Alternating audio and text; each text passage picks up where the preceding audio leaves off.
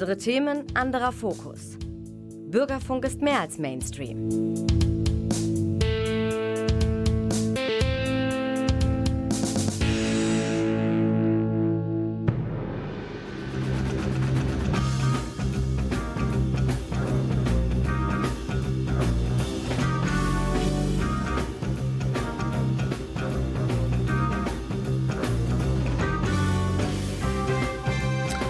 Abend, meine Damen und Herren, Sie haben den Theatertalk eingeschaltet. Ich freue mich gleich auf ein Gespräch mit Carola von Seckendorf, hier als Vertreterin des Stadtensembles. Sie wird über ihre vielfältigen Aktivitäten, insbesondere die Inszenierung, die Ermittlung von Peter Weiß berichten.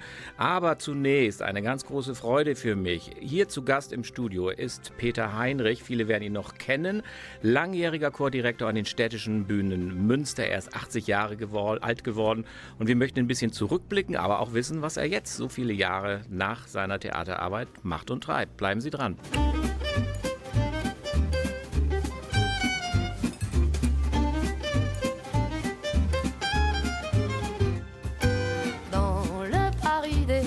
Quartiers, oubliez les touristes, les cartes postales et leurs vieux clichés.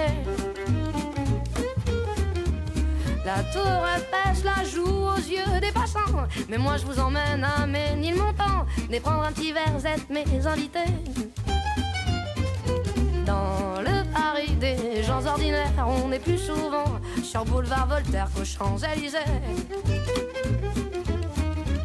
La tour d'argent fait de l'œil au digne chaland. Mais y a la goutte d'or rouge dîne en marrant autour de la table de la simplicité. Marcher de belle on entend chanter les accents mélangés.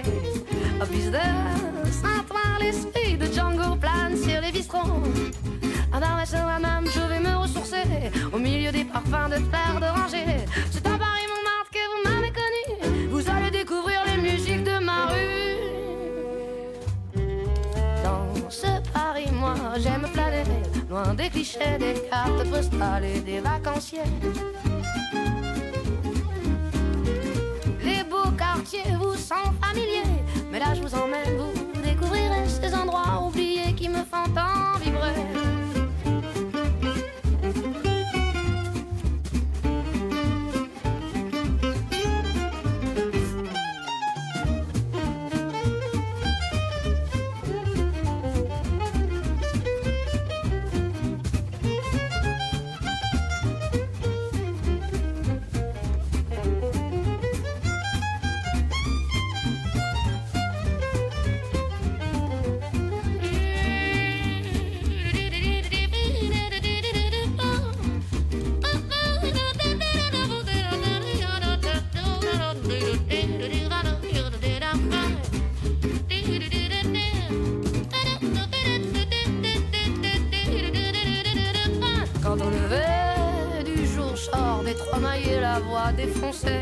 Je vais croquer ma femme en colimaçon comme à la maison.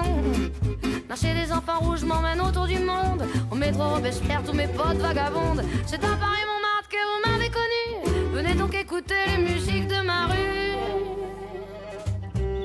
Dans ce Paris, j'aime me balader au gré des jardins, des portes cochères et des escaliers. Tous ces quartiers me sentent familiers avec des gens simples et de la sincérité. C'est le pari que j'aime partager.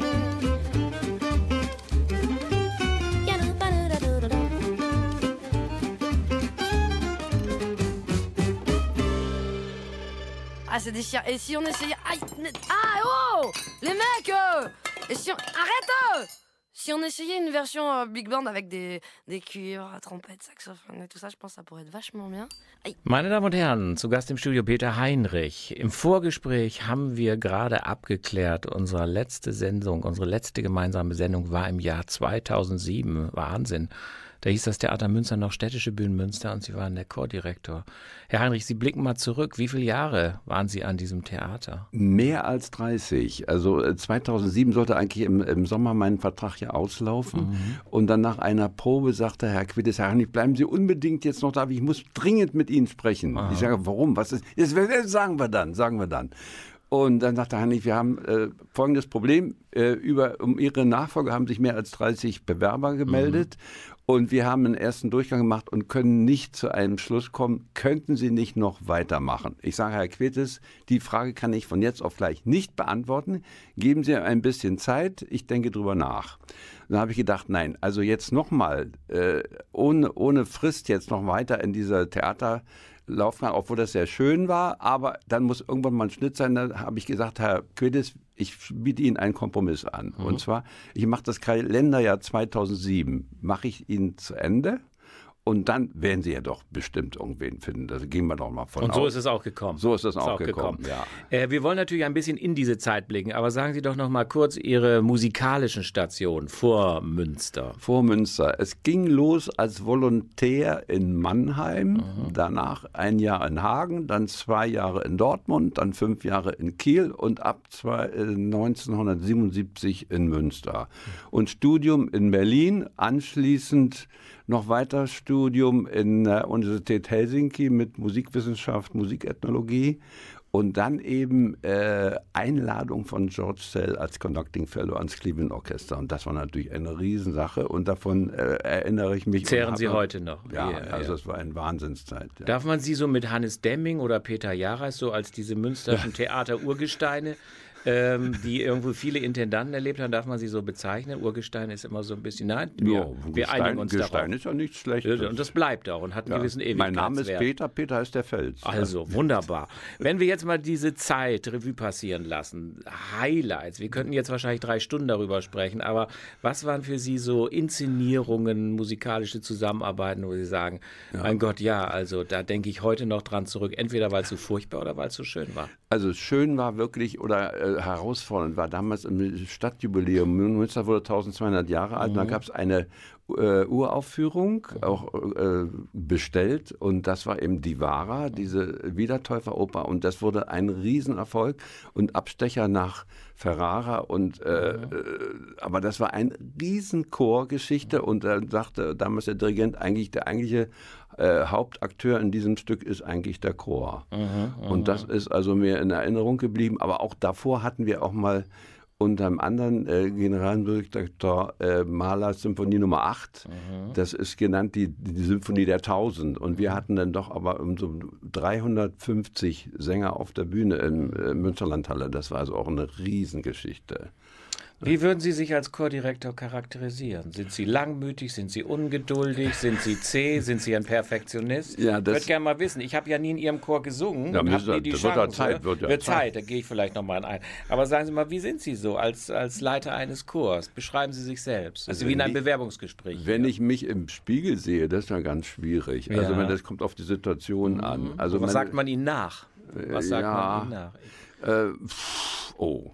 Ich unterstelle Ihnen einen Perfektionismus. Das Na, sagt mir aber nur mein Gefühl. Äh, also sagen wir so, wenn wir irgendwas geprobt haben und zum vierten Mal macht mhm. einer was falsch, dann kann ich auch mal ungeduldig werden. Ne? Mhm. Also wenn man dann auch Geduld, man muss ja auch, dann, äh, mhm.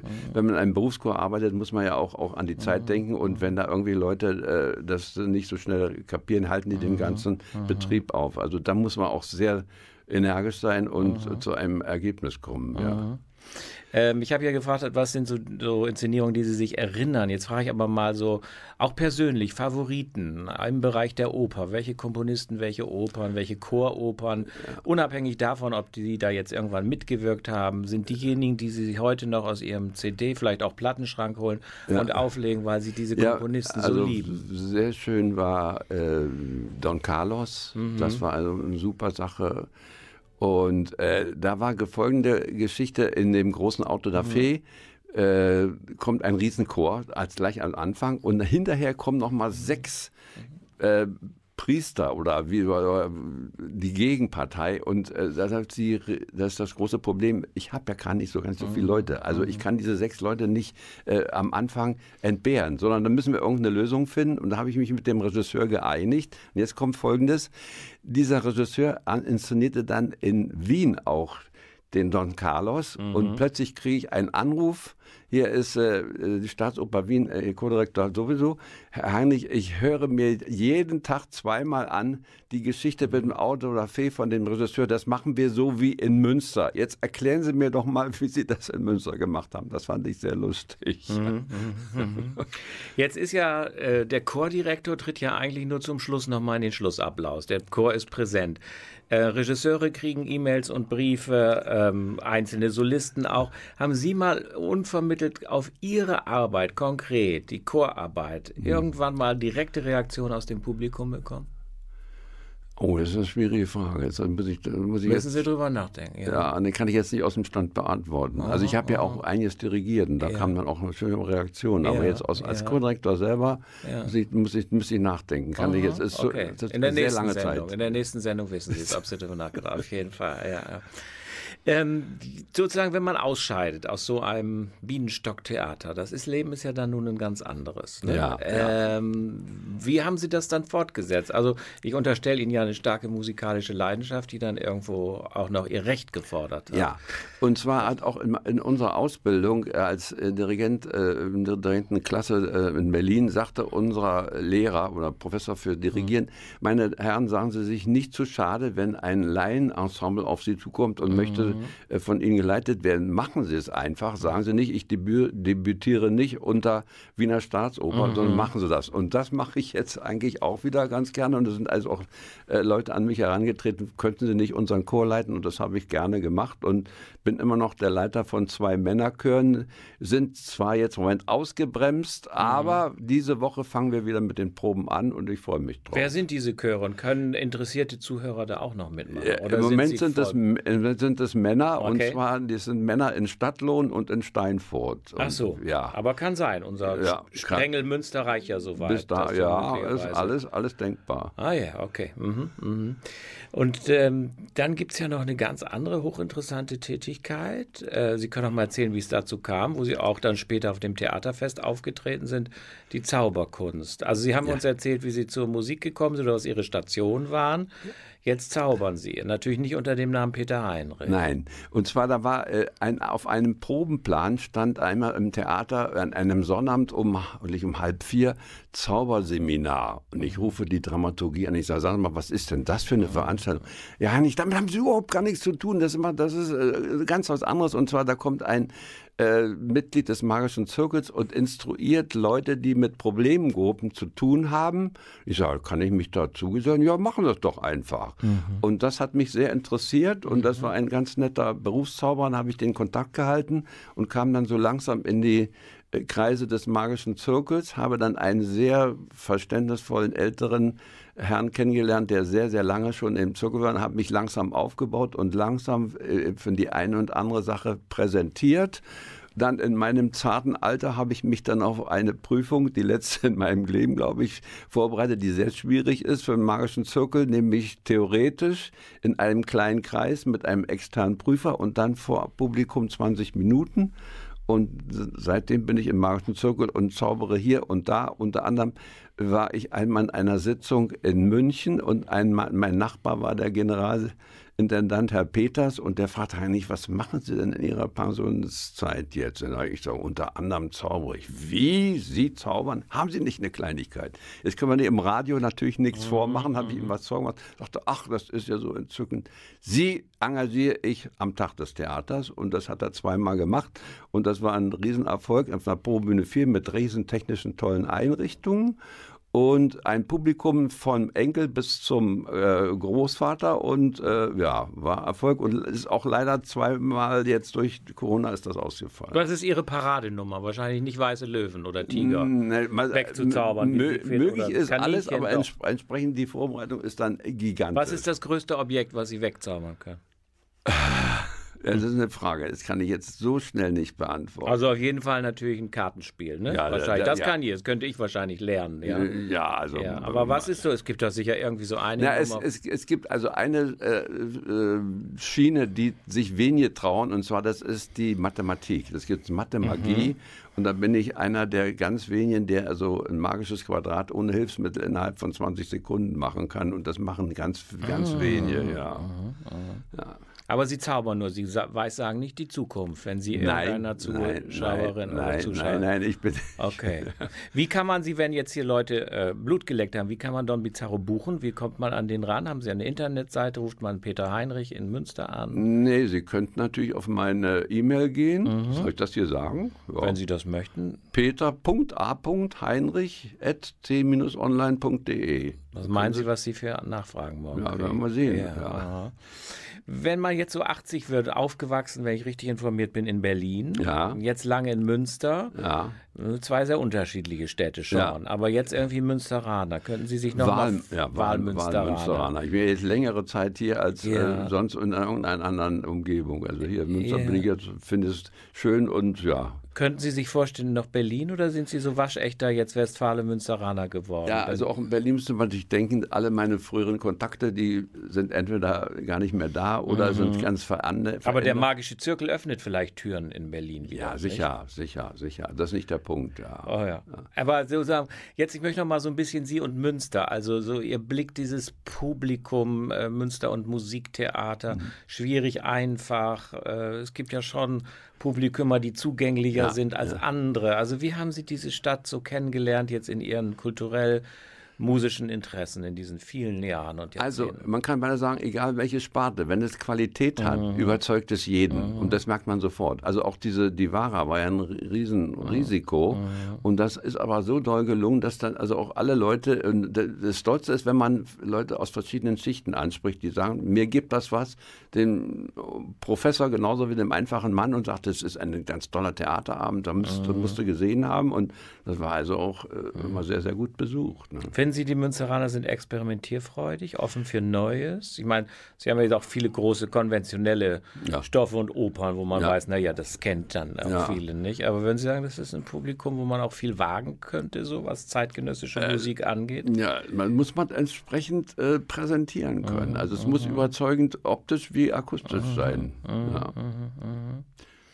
Ich habe ja auch selber eine Uraufführung, müssen wir dirigiert. Sagen Sie von, mal. von Hans-Ulrich Engelmann, Die Mauer im kleinen Haus. Das war auch eine ganz. Und dann habe ich auch noch hier im, äh, eine Art Erstaufführung gemacht von Lars Johann Werle, Therese ein Traum im kleinen Haus als äh, Arena-Theater. Das war eine ganz spannende Zeit. Sind das äh, Opern, die auch später in anderen Häusern liefen oder waren das so ein bisschen. Das war was Spezielles. Eintagsfliegen. Das wurde schon noch mal woanders gespielt, aber das Ja. war sehr speziell und sehr, sehr fordernd für einen Dirigenten, weil mit drei verschiedenen Gruppen, Ja. Orchester, die saßen an der Wand und Orchester, äh, die Publikum mittendrin und äh, zentriert die, die, die Sänger. So, jetzt ein bisschen nochmal in Ihre Gegenwart geblickt. Gehen Sie äh, ins Theater und wenn Sie dann Chöre hören, hören Sie die noch als ehemaliger Chordirektor mit einem kritischen Auge nicht, sondern kritischem Ohr und denken, hm, ganz sauber gearbeitet ist das nicht?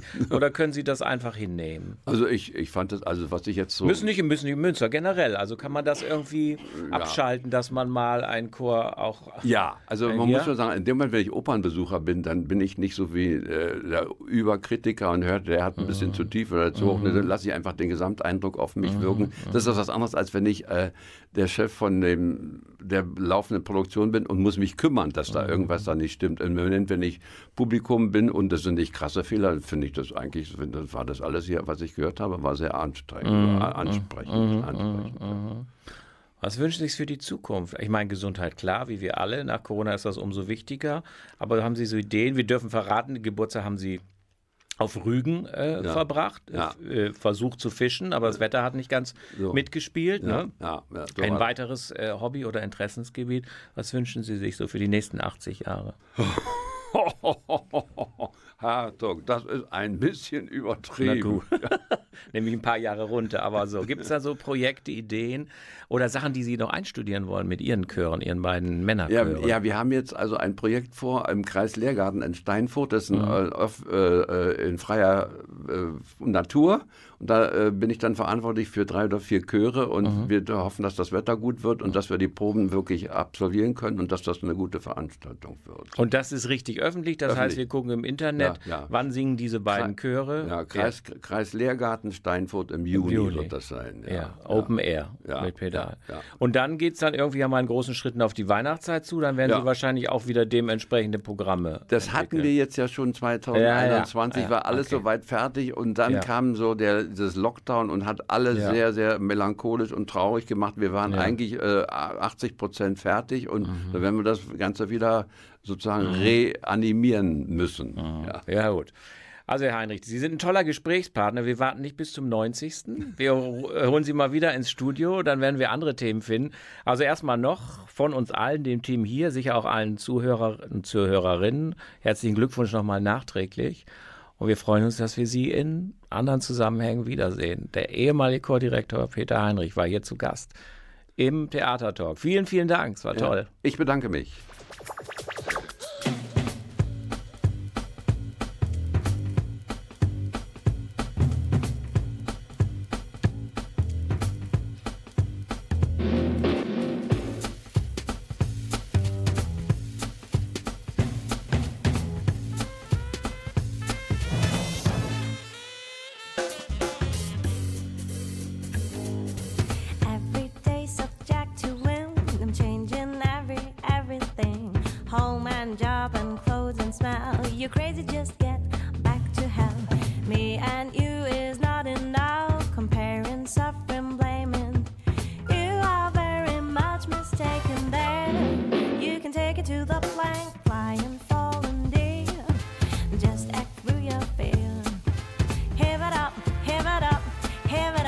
heart.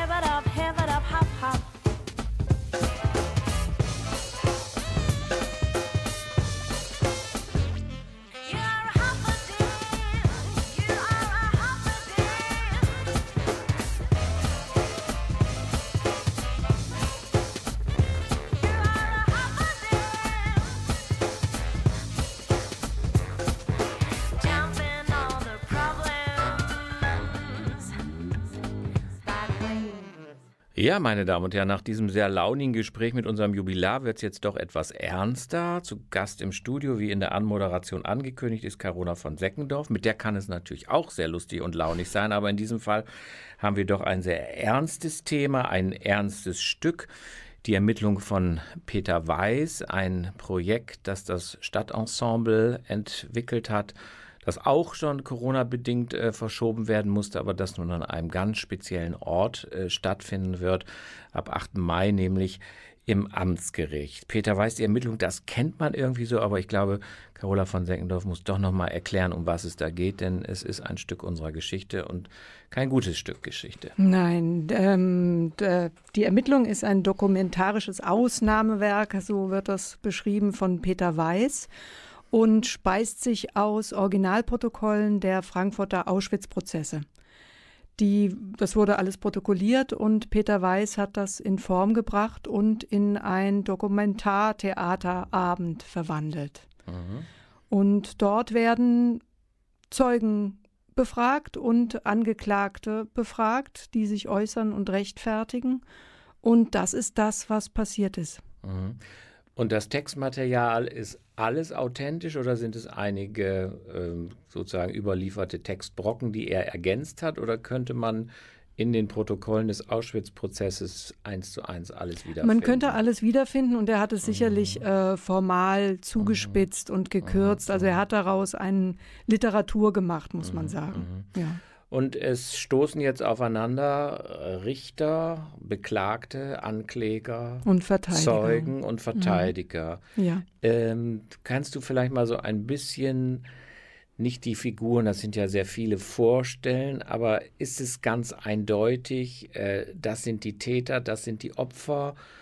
Oder kommt man auch bei den Tätern manchmal so die Verlegenheit, dass die sich selber als Opfer inszenieren, indem sie sagen, wir waren ja nur Werkzeug und haben ausgeführt? Wie eindeutig, uneindeutig ist dieses Stück im Hinblick auf die Schuldzuweisung? Naja, also das gibt, die Angeklagten sitzen auf der Anklagebank und haben alle ihre Klarnamen. Das sind die einzigen, die die Klarnamen haben und die findet man in allen, in allen Berichten und auch in diesen wunderbaren, es wurde ja alles auch audiomäßig mit aufgezeichnet, das kann man alles nachhören.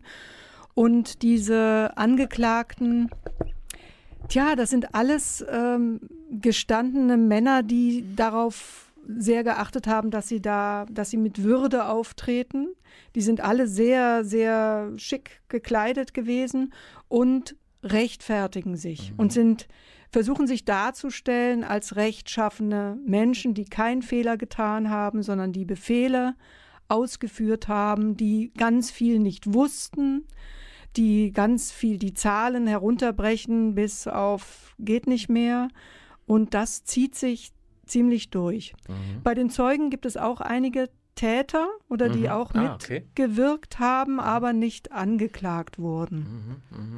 Und wie endet denn das Ganze? Endet es mit den Urteilssprüchen, die ergangen sind, oder ist es so offen, dass man quasi auch noch andere Akten oder Textauszüge da anschließen könnte? Also wie, wie schließt dieses Stück dann eigentlich? Das Stück schließt mit einem zusätzlichen Epilog. Mhm, Das ist eine, der, das hat nicht Peter Weiß geschrieben, sondern das ist ähm, entstanden dadurch, dass es, ich muss ein bisschen ausholen, weil meine Großmutter war eine der Schöffinnen im Auschwitz-Prozess. Es gab sechs Schöffen, Schöffinnen und davon war meine Großmutter eine.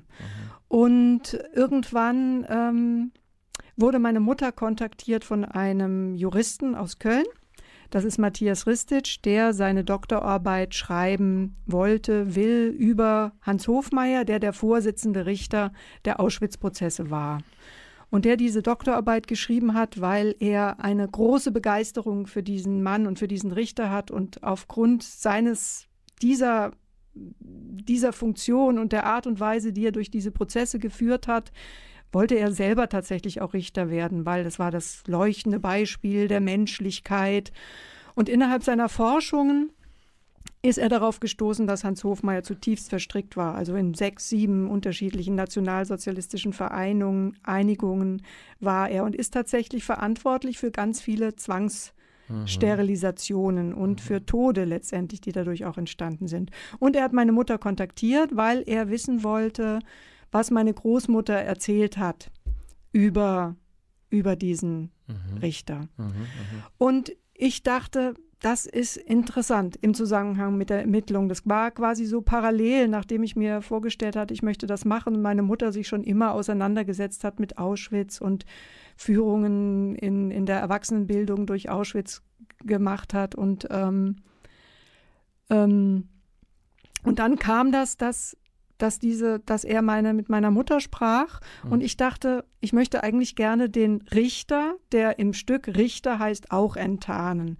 Ich möchte ihm gerne den Klarnamen nehmen, weil er auch zum Täter letztlich geworden ist und habe den Matthias Ristic gefragt, ob ich das tun darf. Und er hat gesagt, ja, ja, ja, ja, klar. Und er möchte das gerne selber machen. ah, okay. Mhm. Und dadurch sind wir in Kontakt gekommen. Und ich habe so angefangen, so einen Epilog, also er kommt dann ins, ins Gericht als Zuschauer und wird den unseren Richter mit einem mit einer Audio, mit einem Audio konfrontieren, wo er wie er den Auschwitz-Prozess abschließt und darüber spricht, wie man in, noch in die leuchtenden Augen von den Kindern blicken kann, ohne daran mhm. zu denken, was mit Kindern in Auschwitz passiert ist. Und dann sagt er ihm, wie können Sie das sagen, nachdem Sie das und das und das und das getan haben. Ja, ja. Du hast jetzt schon ein entscheidendes Stichwort gegeben, der kommt dann auch rein, wird sozusagen eingebunden. Die Umsetzung jetzt im Gerichtssaal. Äh, nutzt ihr also wirklich ähm, die ganzen äh, Möbelaufbauten, um diesen Prozess sozusagen eins zu eins nachzuspielen und das Publikum sitzt dann quasi, wo auch Zuhörer, so sie bei einem Prozess zugelassen sind, sowieso sitzen. Ja, genau. Also ja. Also die Positionen sind so, wie sie heute auch wären. Mhm, mh. Und äh, ihr habt gekürzt oder wie viel? Ja, wir haben, wir haben gekürzt. Wir haben es auf ja. ähm, zwölf Positionen gekürzt mhm. und eine Musiker, Musikerinnenposition gibt mhm, es. Mhm. Jetzt ist ja das ganz Besondere, das kann man auch mitten in der Nacht äh, erleben. Genau. Das schließt ja so ein bisschen, gedanklich werden sich viele erinnern, an 24 Stunden Münster an. Das ja. war natürlich eine Vielzahl äh, an Stücken und äh, szenischen Kleinformaten. Warum habt ihr jetzt euch nochmal für so quasi so einen durchgängigen äh, Inszenierungsvorstellungszeitraum entschieden. Also es war ja gedacht eigentlich für den Holocaust-Gedenktag am 27. Mhm, Januar mhm, 19, 20, 2021, mhm, wurde verschoben auf Ende Mai 2021, wurde aufgrund Corona verschoben auf den 27. Januar. Mhm. 2022 wurde verschoben, jetzt auf den 8. Mai, der der Tag der Befreiung vom Nationalsozialismus ist und eben ein Tag, an dem das auch wunderbar hinpasst. Mhm. Und da wir wir wollten nicht eine Veranstaltung machen, die so einen Spielfilm Länge hat oder so gut konsumierbar ist, sondern ähm, zeigen oder uns in eine Anstrengung begeben, die eben nicht zu einer bequemen Zeit ist, sondern Mord, das Morden war auch nicht nur um 20 Uhr mhm. oder 19.30 Uhr und hörte dann auf um 21 Uhr, sondern mhm. es geht eben rund um die Uhr. Mhm. Und das wollten wir oder wollen wir eben in so einer, in dieser Anstrengung oder in der Bemühung, das nicht, nicht aufzuhören mhm, an mhm. einem ganzen Tag zeigen. Mhm. Werdet ihr äh, so Nachgespräche anbieten? Nicht so ganz einfach bei der engen Taktung, aber das sind ja auch Stücke, ja. wo man Gesprächsbedarf mhm. eventuell hat. Ne? Wir, ja. werden, wir werden am 11. Mai mhm. in der Villa Ten Hompel eine, einen Diskussionsabend mhm. haben, mhm. dort mit ähm, dem Thomas mhm. Köhler, der Historiker ist, mhm. und mit Matthias Ristic, der noch ein bisschen mehr erzählen wird zu seinen Forschungen und auch mit dem Publikum ins Gespräch kommen, um Eindrücke zu sammeln. Eine Besonderheit muss ich noch zur Aufführung ja. sagen, nämlich dass die Rollen, die wir haben, nicht verteilt sind auf jetzt eine, eine Person ist jetzt der Richter oder eine Person ist jetzt der Boga, also der Angeklagte oder der Zeuge, mhm. sondern die Spieler und die Sprecherinnen werden durch das ganze Personal durchrotieren. Mhm. Also es ist jeder mal Richter, es ist jeder mal Angeklagter, es ist jeder mal Zeuge, mhm. so um zu, auch um zu zeigen, es hätte jeder überall sein können. Mhm. Also es ist nicht, es gibt nicht den bösen Menschen und es gibt nicht das mhm. Opfer, ähm, ja. Ähm, die letzte Frage, bevor wir ein bisschen Musik hören, ist vielleicht ein bisschen naiv. Arbeitet so eine Probenarbeit anders in einem? Sicher, natürlich ist es was anderes, wenn man eine Komödie macht, aber wenn man jetzt irgendwie ein großes klassisches Schauspiel macht, also verfolgen einen diese Themen, diese erzählten, wiedergegebenen Episoden anders ins Privatleben hinein? Steckt man das schlechter weg? Ja, also ja? das ist, mhm. das ist so, also es ist es ist der Horror. Also es ist wirklich der Horror. Mhm. Und es keine Probe verging, ohne dass jemand weinen musste oder mhm. nicht mehr mhm. weiterlesen mhm. konnte. Mhm. Und ich musste es wirklich auch viele Male lesen und Streicharbeit machen mhm. und die äh, Dokumentation gucken, darüber lesen, bis ich so einen Abstand hatte, wo ich sage, so, jetzt kann ich draußen vorstehen, aber es erwischt mich auch immer wieder. Aber das versuchen wir eben in der, in der szenischen Lesung, die es ist, dass wirklich dass es nicht gefühlig wird. Also, mhm. Also dass man nicht in, in, der, in die Verlegenheit kommt, mhm.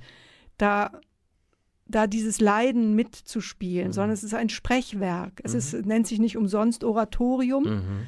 Und diese Form ist enorm wichtig, dass man das überhaupt aufnehmen kann. weil man muss es sich betrachten. Sonst ist es verloren, sonst kann man es auch lassen. Ja, vielen Dank, Carola von Seckendorf. Den Termin, den Sie sich merken sollten, ist der 8. Mai.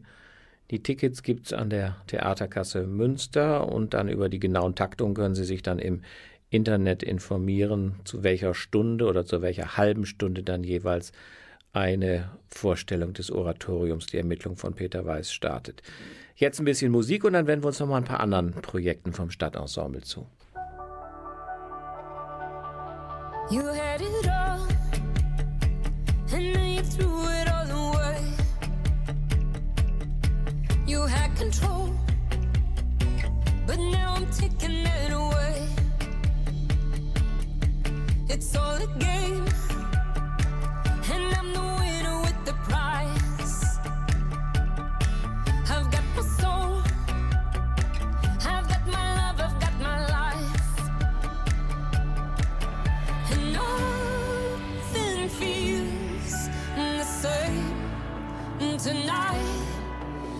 something had to change. I'm not just someone else's girl.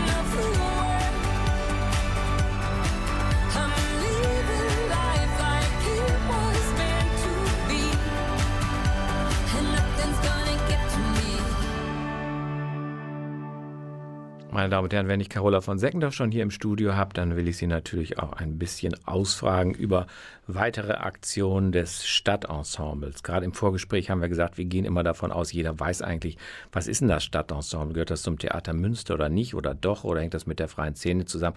Carola, kurz nochmal nachgehakt oder zusammengefasst, ganz kurz, was, was ist das Stadtensemble? Das Stadtensemble ist hervorgegangen aus 24 Stunden Münster 2018, ein auch Tag und Nacht umspannendes äh, Projekt mit 24 verschiedenen Stücken.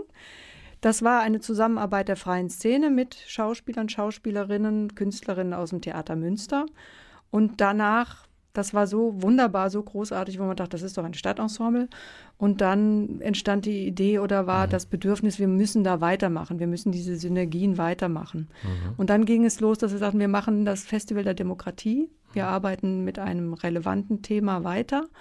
Und darüber entstand eine noch engere Zusammenarbeit mit dem Theater Münster und kam eine mhm. Förderung dazu, die neue Wegeförderung des äh, Kultursekretariat Wuppertal, mhm.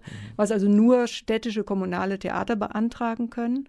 Und so ist jetzt das Stadtensemble noch näher ans mhm. Theater Münster. Ich würde nicht sagen gebunden, sondern kooperiert noch mhm. enger mit dem Theater zusammen, noch bis nächsten mhm. Sommer. Ist ja auch so eine kulturpolitische Vision, dass quasi die festen Häuser zunehmend mit den freien Gruppen kooperieren und zusammen ja. etwas entwickeln. Und so ist ja eben auch die Ermittlung. Also wenn Sie da mal in die Besetzungslisten schauen, da finden Sie sowohl Mitglieder des Schauspielensembles wie natürlich auch viele bekannte Namen aus der freien Szene. Ja, die Ermittlung, den harten Stoff, den haben wir gerade schon behandelt. Wenn wir auf den Mai gucken, ihr macht ja viel auch im Außenraum. Da war ja Corona zwar, hat euch natürlich auch bisschen den Wind aus den Segeln genommen. Aber Nein, habt natürlich auch. Befeuert. Ja, gewisserweise hat er nämlich auch Formate befördert, ja, ne, die so ja. einfach nicht da sind, nämlich im Außenraum. So, was habt ihr denn noch alles jetzt vor im, im Mai, Juni? So gucken wir mal bis zur Sommerpause. Stadt also wir sind immer jetzt gern, gern gesehen im Rahmenprogramm des Lyrikertreffens. Mhm. Da machen wir im Vorfeld, bevor das eigentliche Lyrikertreffen stattfindet, wieder eine Aktion im Schlosspark, was mit äh, G in Klammern dicht auf Abstand im Sommer 20 stattfand. Das war so schön, dass wir sagten, das müssen wir eigentlich nochmal machen, was in die Richtung. Und jetzt gibt es ein Format, das heißt G in Klammern dicht an die Nacht. Mhm. Und findet statt am 14., 15. Mai, mhm. auch im Schlosspark und an den Gräften von 20.30 Uhr bis 22.30 Uhr mit Lyrik und Poesie zum Thema Nacht. Mhm. Und da habt ihr feste Orte, an denen ihr das vortragt quasi. Ihr habtet ja auch solche Aktionen wie bei Anruf Wort, wo man ja also tatsächlich sich etwas auch wünschen könnte oder so weiter. Aber das sind jetzt im Prinzip so Open-Air-Veranstaltungen im kleinen Format, wo ihr der Nacht huldigt. Wir huldigen Weise. der Nacht und ja. das ist war so auch so auch trotzdem auch so ein 1 zu 1 Format, weil die ja. Schauspieler, Schauspielerinnen werden verteilt sein im ganzen Schlosspark mit mhm. ihren Lämpchen mhm. und Fackeln.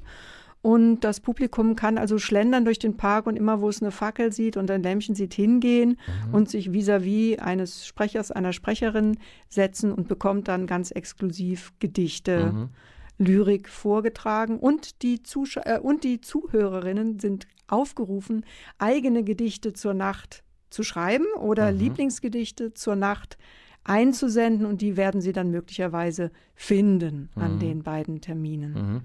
Ähm, wir können ja noch erwähnen, wir grüßen auch sehr herzlich. Cornelia Kupferschmidt ist ja deine ja. andere Mitstreiterin und Mitbegründerin des äh, Stadtensembles. Haltet ihr bei diesen Projekten eigentlich immer so die Fäden in der Hand oder sind diese ganzen kreative Köpfe dann auch gefragt, ja, sucht eure eigenen Nachtgedichte?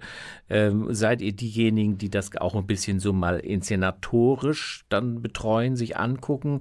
Oder ist eure Aufgabe mehr das Organisatorische, das Zusammenführen, aber dann ist jeder an seinen Orten auf sich allein gestellt. Also ja. wie viel Einfluss nehmt ihr eigentlich dann auf diese rein künstlerische Arbeit und die Entwicklung des Ganzen? Also die Idee ist eigentlich, dass wir ähm, Konzepte versuchen zu entwickeln, mhm. die ähm, eine größtmögliche Selbstverantwortung der künstlerischen Individuen äh, mhm. beinhaltet. Also wir werden, wir sagen nicht, das ist gut oder das ist schlecht, was du machst, sondern eigentlich geht es darum, dass die Künstler, Künstlerinnen selber sich was suchen, selber ein Konzept entwickeln, auf ihre eigene Art und Weise das machen und wir vertrauen sehr, es, es sind alles professionelle Künstler, Künstlerinnen, mhm. dass das, dass sie das dass die das schon machen mhm, werden. Mhm, mhm, also so diesen, wir wollen eigentlich den Funken, den eigentlichen Funken der künstlerischen Kreativität anzünden und befeuern und nicht ähm, sagen so, jetzt musst du das so machen mhm. und das musst du auf die und die Weise machen. Mhm. Da steht dann zwar überall unser Name drauf, aber eher, weil wir mhm. halt das Dach bieten.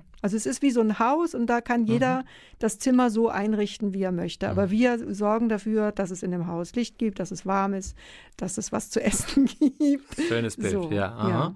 ja, wie geht's weiter bis zur Sommerpause? Also Gedichte an die Nacht, haben wir gehört. Was habt ihr noch vor? Das äh, ist jetzt nicht Stadtensemble, mhm. sondern das ist äh, Label Freifrau. Das gibt es ja auch mhm. noch. Da gab es ja Mutter haben sein, was wir gespielt haben über 100 Mal gab es dann Mutterseelen allein und jetzt haben wir gesagt, so, jetzt sind aber mal die Männer dran. Mhm. Wir nehmen einen Perspektivwechsel vor und schauen mal, wie geht es denn eigentlich so den Vätern und mhm. wie unterscheidet sich das von den Biografien der Müttern. Mhm.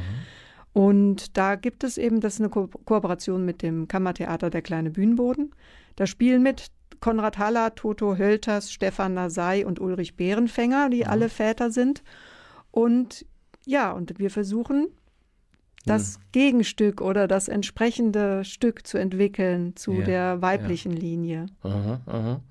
Jetzt ist man ja immer erstaunt und da hoffe ich ja, dass du auch noch ein bisschen Werbung für dich machst. Man liest das immer und da tauchen ja fast gar keine Preise auf, ne? sondern es das heißt dann immer Pay What You Can. Also ähm, äh, weist doch noch mal hin auf eure Homepage, wo man natürlich diese Aktivitäten, die wir jetzt ja nur anreißen können, noch mal detailliert findet.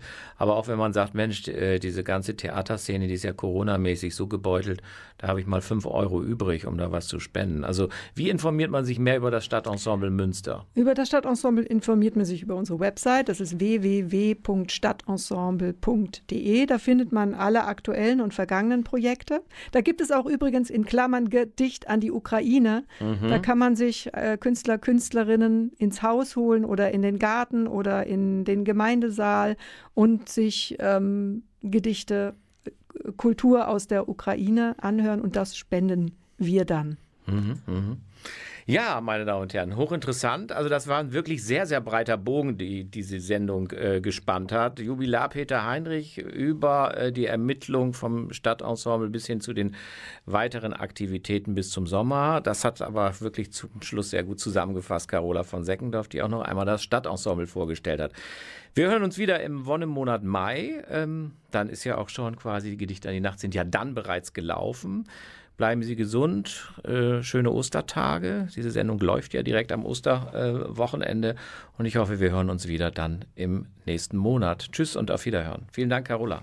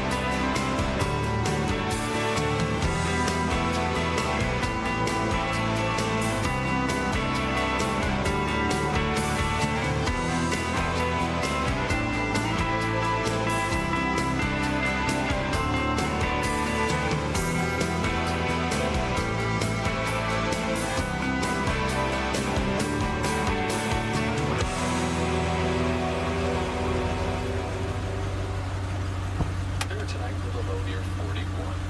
Tomorrow, more sunshine and slightly warmer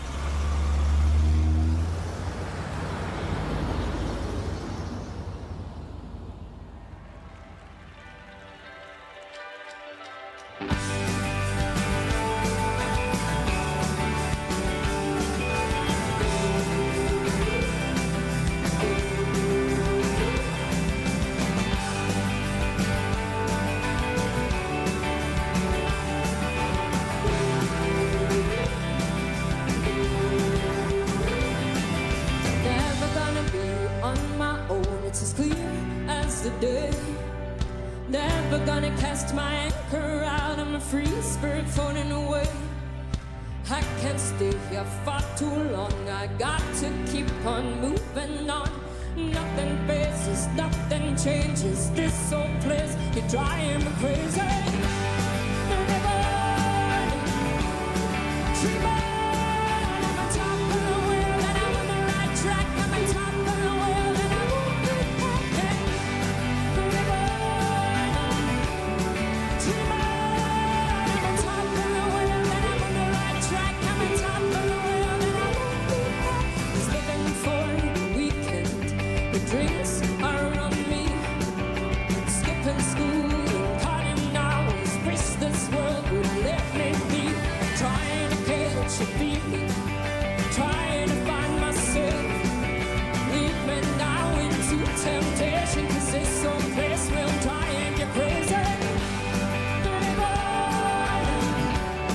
Fatima.